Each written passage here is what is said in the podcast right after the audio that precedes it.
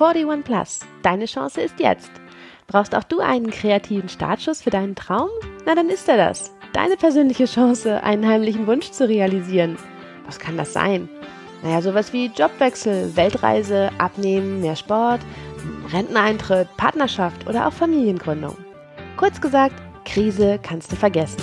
In diesem Podcast heißt es, mach was Neues, kreativ, hier und jetzt. Sei auf jeden Fall dabei, egal wie alt du dich heute fühlst. Mein Name ist Melanie Amelie Pump und ich bin euer Creative hier. Moin Moin, herzlich willkommen, Hallihallo und ja, wieder zurück bei One, äh, beziehungsweise bei 41 Plus. Deine Chance ist jetzt heute mit Katja Wilpert und Katja Wilpert kommt aus Stuttgart und erzählt uns heute mal eine ganz spannende Geschichte, wie sie von ihrer eigenen Gründungsidee gleich zur nächsten Geschäftsidee gestolpert ist. Aber ich will gar nicht zu viel vorwegnehmen, sondern sie erstmal herzlich willkommen heißen. Hallo Katja. Hallo, ich freue mich. Schön, dass ich dabei sein darf. Du sehr gerne. Du weißt ja, inspirierende Geschichten können wir gar nicht genug haben. Und deine ist ja in der Tat sehr spannend. Du kamst da mit so einem Träumchen und dann wurde es plötzlich ein Traum, ne? Ja, so könnte man sagen. Erzähl einfach mal.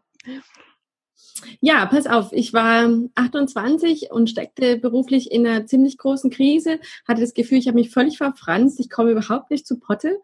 Und ähm, irgendwie war ich in der Position, das, was ich will, das konnte ich nicht machen. Da fehlten dann doch die Qualifikationen und das, was ich machen konnte, das wollte ich dann nicht.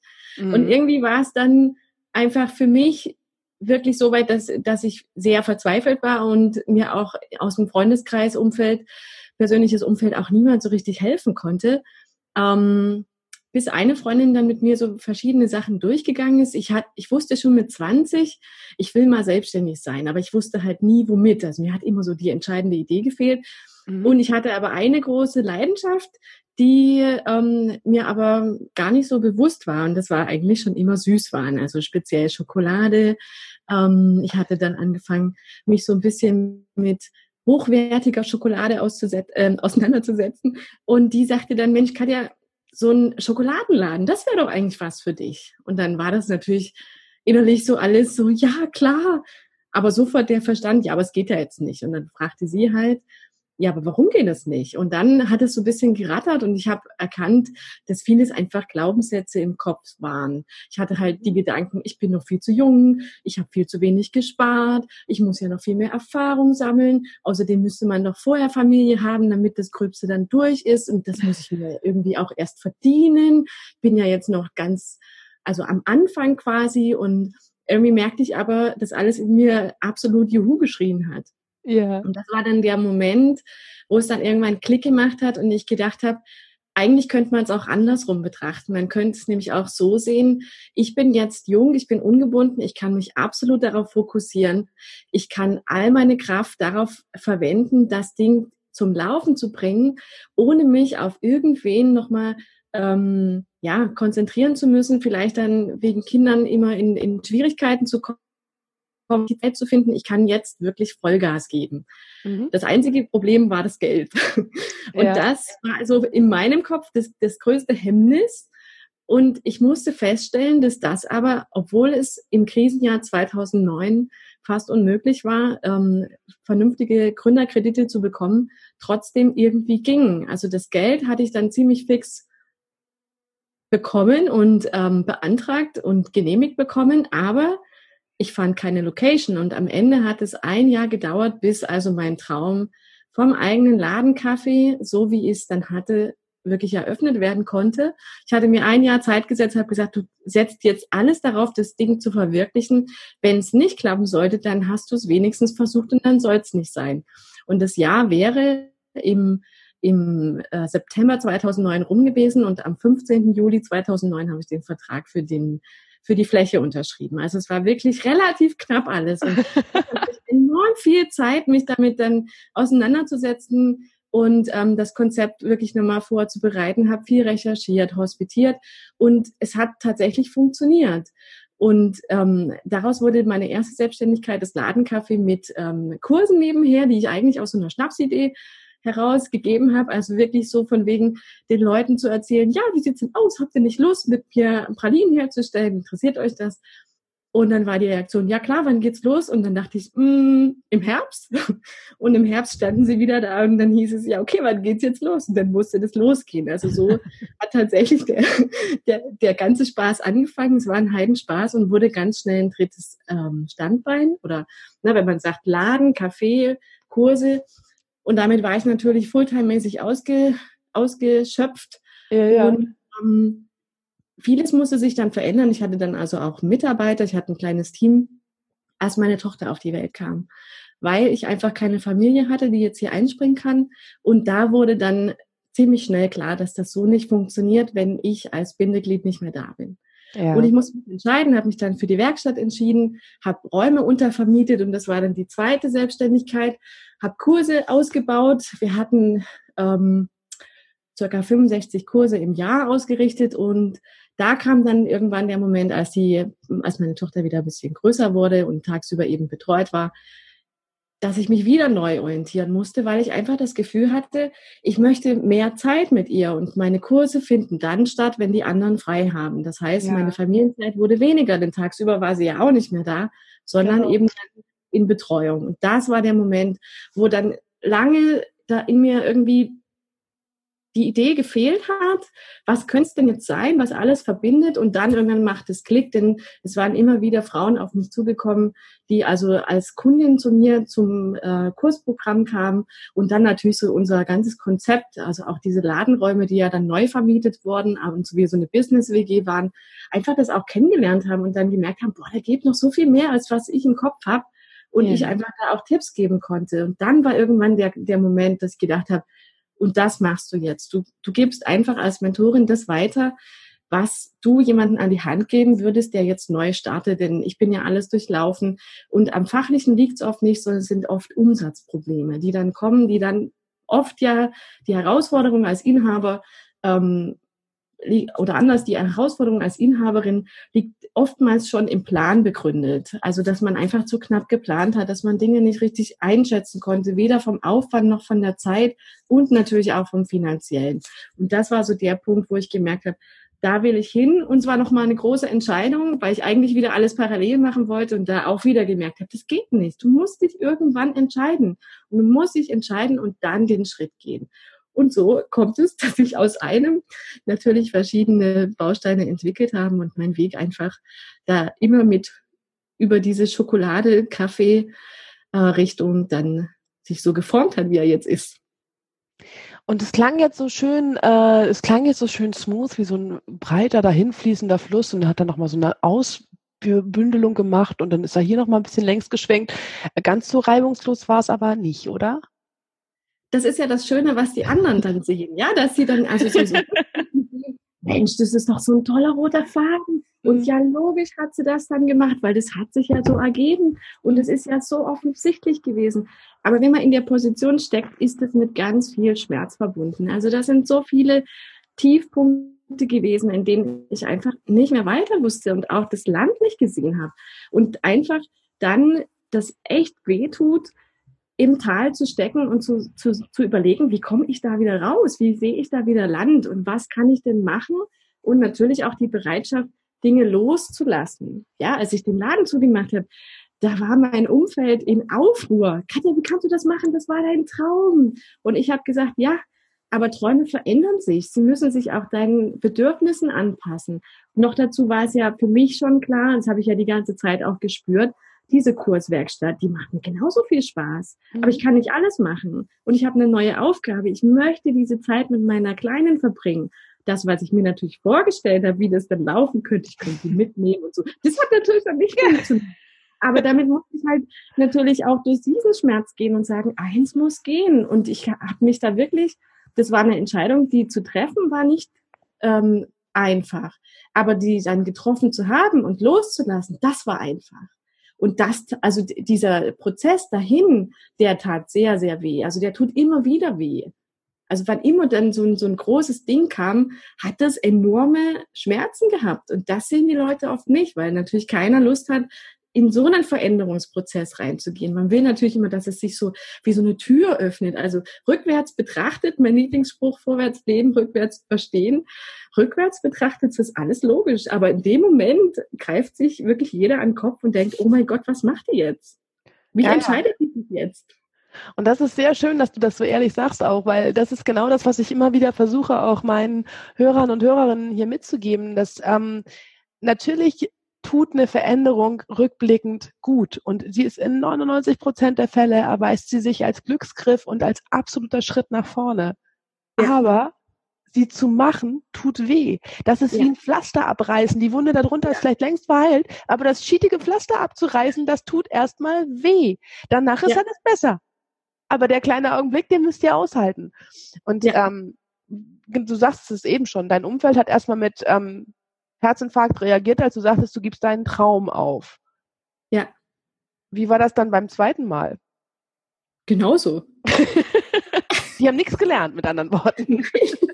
Also es war dann schon klar, ähm, dass ich mir die Dinge schon überlege. Ja, also ähm, ich hatte einen sehr, sehr bunten Lebenslauf.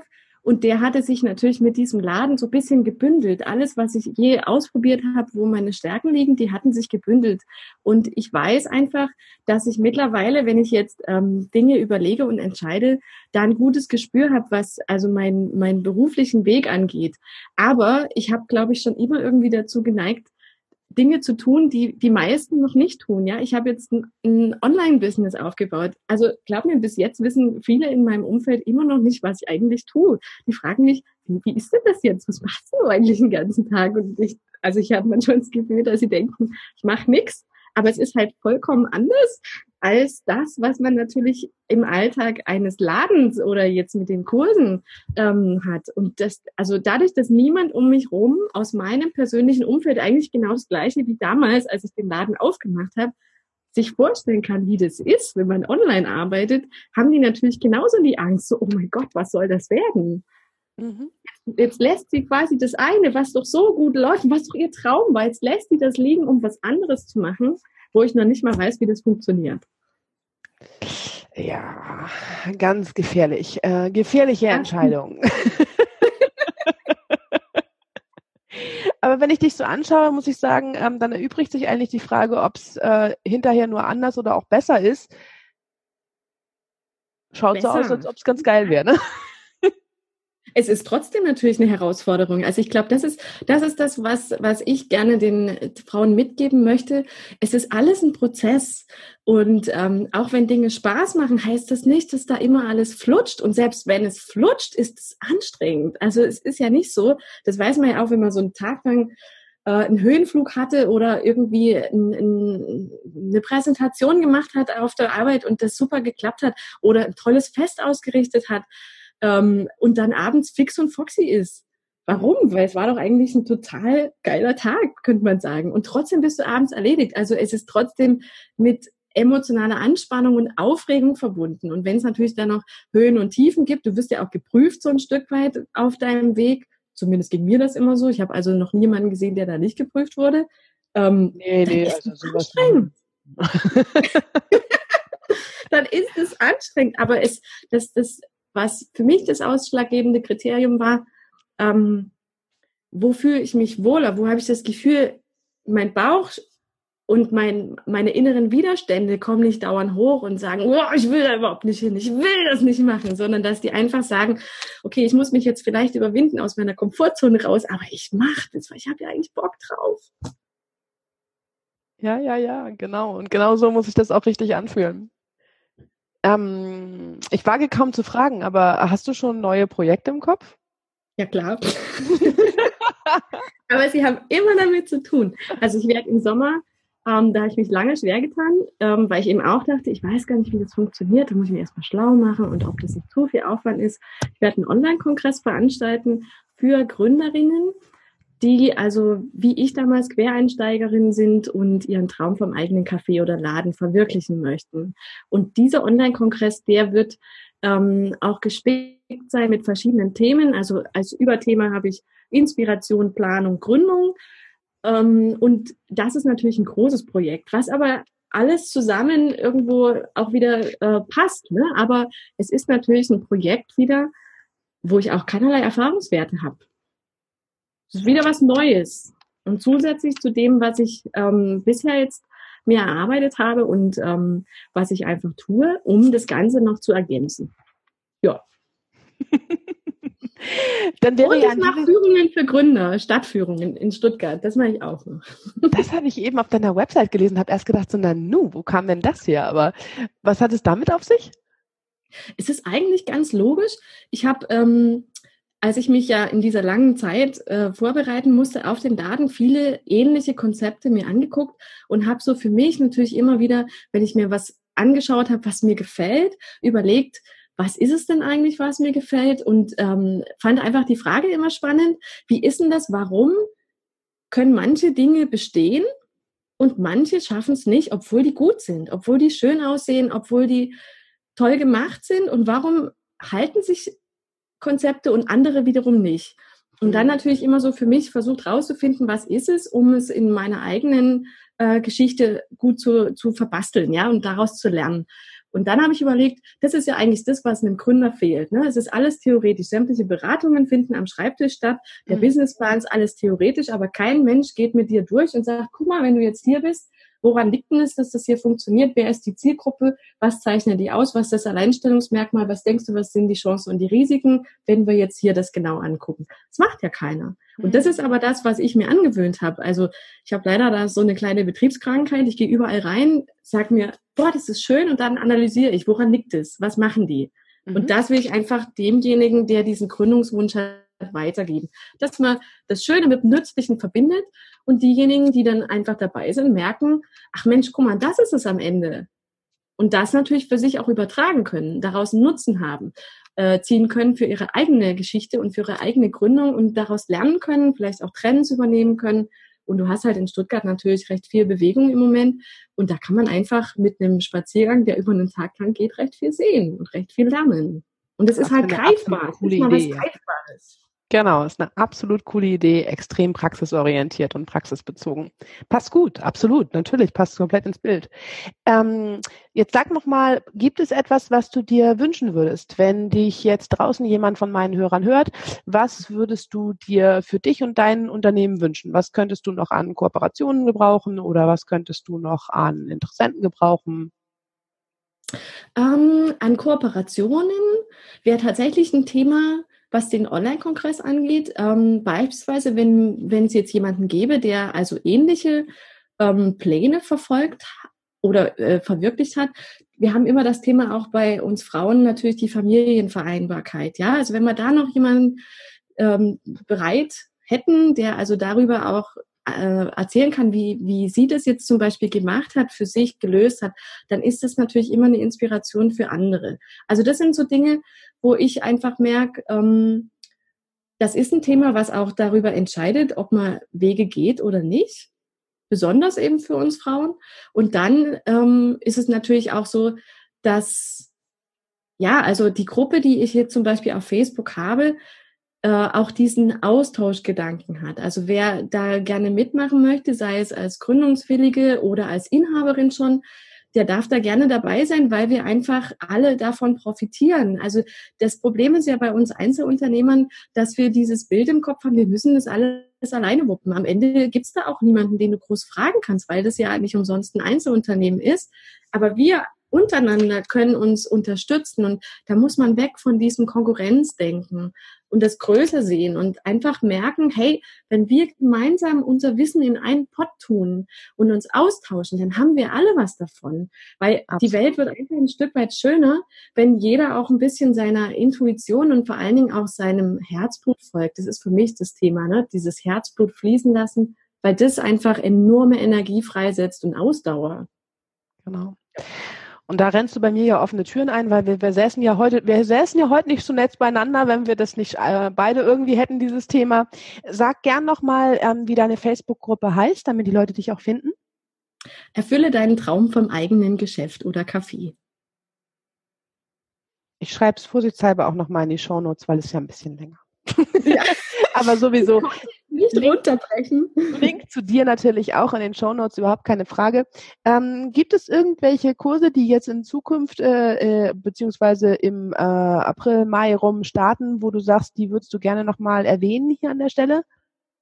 Also im April, also wahrscheinlich Ende April, der Termin steht noch nicht genau fest, äh, wird es wieder eine Stadtführung geben. Ich mache die auch nur ein oder zweimal im Jahr, also entweder im Frühjahr oder dann nochmal ähm, September, Oktober rum.